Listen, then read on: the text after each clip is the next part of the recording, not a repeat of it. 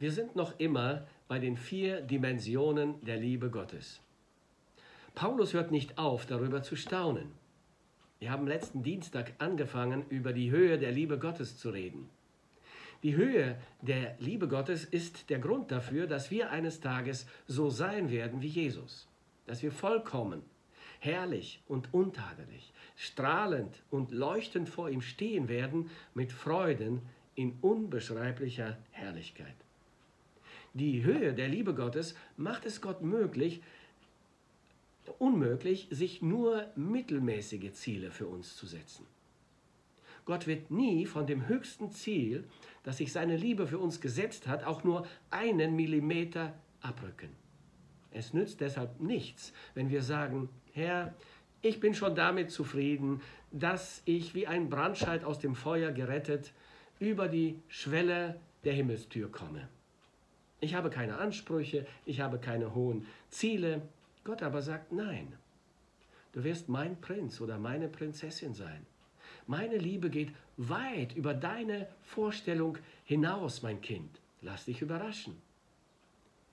Die Liebe Gottes gibt nie auf, an uns zu arbeiten, uns zu schleifen und zu verändern, zu unserem eigenen Glück. Deshalb findet sich die Liebe Gottes nie mit Sünde in unserem Leben ab. Seine Liebe warnt uns. Wenn es sein muss, wendet sie schmerzhafte Eingriffe an. Sie lässt Leid, Not und Verzweiflung in unser Leben kommen, wenn das nötig ist. Damit wir die Gefahr erkennen und umkehren. Damit wir neu beginnen. Seine Liebe ist zu hoch, als dass er uns in die Gefahr hineinlaufen lassen könnte.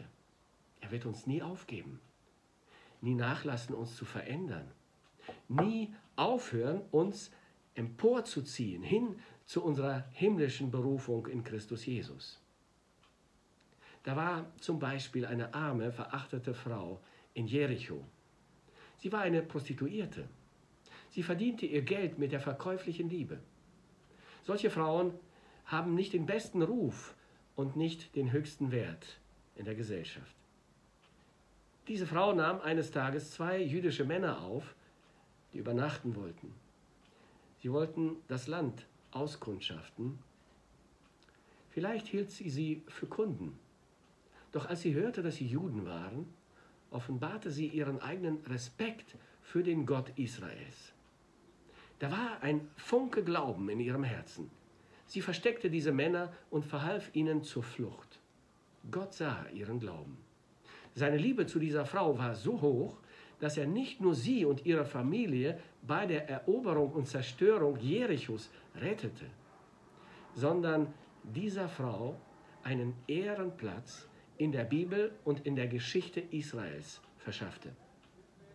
Sie heiratete später einen anständigen jüdischen Mann und wurde die Mutter von Boas, dem Opa von David, und wurde selbst zur Uroma des Königs David. Damit steht sie ganz prominent in dem Stammbaum des Messias. Eine von nur vier Frauen, denen diese Ehre zuteil wurde. Und eines Tages werden wir alle staunen, welch prominenten Platz diese ehemalige Hure Rahab in Gottes Himmel einnehmen wird. Über die Höhe der Liebe Gottes sagt Johannes in seinem Brief folgendes. Seht doch, wie groß die Liebe ist, die uns der Vater erwiesen hat. Kinder Gottes dürfen wir uns nennen und wir sind es tatsächlich. Doch davon weiß die Welt nichts. Sie kennt uns nicht, weil sie ihn nicht erkannt hat. Ja, liebe Freunde, wir sind Gottes Kinder. Wir sind es hier und heute. Und das ist erst der Anfang. Was darin alles eingeschlossen ist, ist uns vorläufig noch nicht enthüllt. Doch eines wissen wir. Wenn Jesus in seiner Herrlichkeit erscheint, werden wir ihm gleich sein. Denn dann werden wir ihn so sehen, wie er wirklich ist. Wer diese Hoffnung hat, eine Hoffnung, die ganz auf Jesus ausgerichtet ist, hält sich von jeder Sünde fern, um so rein zu sein wie er. Die Höhe der Liebe Gottes macht uns so stark, sagt Johannes, dass wir tatsächlich fähig werden, uns von der Sünde fernzuhalten. Denn die Sehnsucht, rein und heilig zu sein wie er, ist stärker als die Kraft der Versuchung. Wir denken zu niedrig von der Liebe Gottes. Wir schätzen die Liebe Gottes zu flach, zu billig ein. Deshalb sind wir oft sehr schwach. Und unser Glaube ist nicht überzeugend.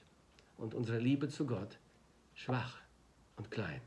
Und deshalb betet Paulus dieses erstaunliche Gebet und sagt, Gott gebe euch nach dem Reichtum seiner Herrlichkeit, dass ihr in der Liebe gewurzelt und gegründet seid, damit ihr imstande seid, mit allen Heiligen zu erfassen, was die Breite und Länge und Höhe und Tiefe ist, und zu erkennen, die Erkenntnis übersteigende Liebe des Christus, damit ihr erfüllt werdet mit der ganzen Fülle Gottes.